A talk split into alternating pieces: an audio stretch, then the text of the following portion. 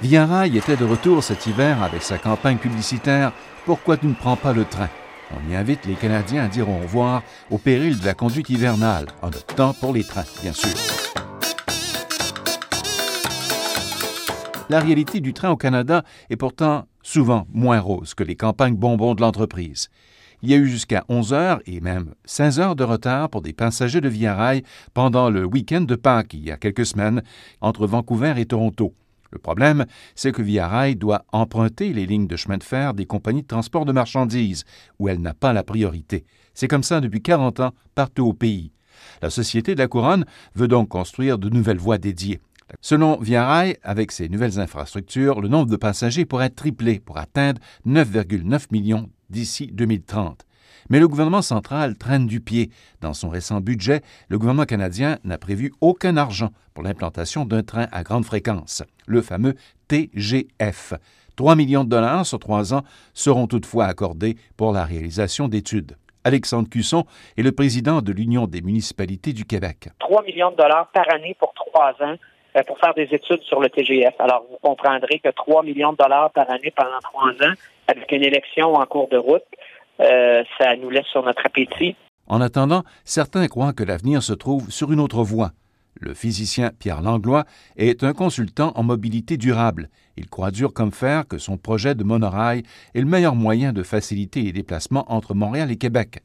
Il décrit son monorail comme un autobus qui est à 10 mètres dans les airs, qui va à 250 km sur des rails spéciales qui sont positionnés au milieu d'une autoroute déjà existante entre Québec et Montréal. C'est comme un autobus qui est à 10 mètres dans les airs, euh, qui va très vite, à 250 km à l'heure.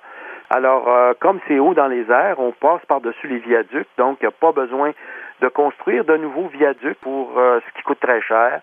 Ensuite de ça, si on traverse une petite rivière, ben là, on met un pylône d'un côté, un pylône de l'autre, donc on n'a pas besoin d'un gros pont comme pour un TGV, parce que ça pèse 400 tonnes un TGV.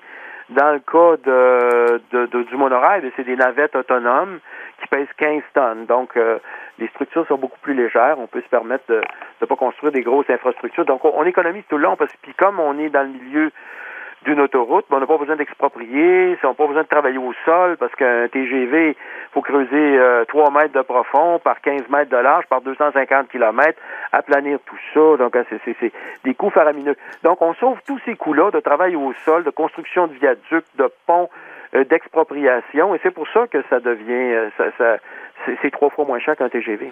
En attendant, de nouvelles rails ou monorails, Via Rail doit moderniser ses équipements. Elle utilise 495 voitures et locomotives pour desservir son corridor Québec-Windsor. De ce nombre, 111 seront remplacés graduellement à compter de 2018 et jusqu'en 2024.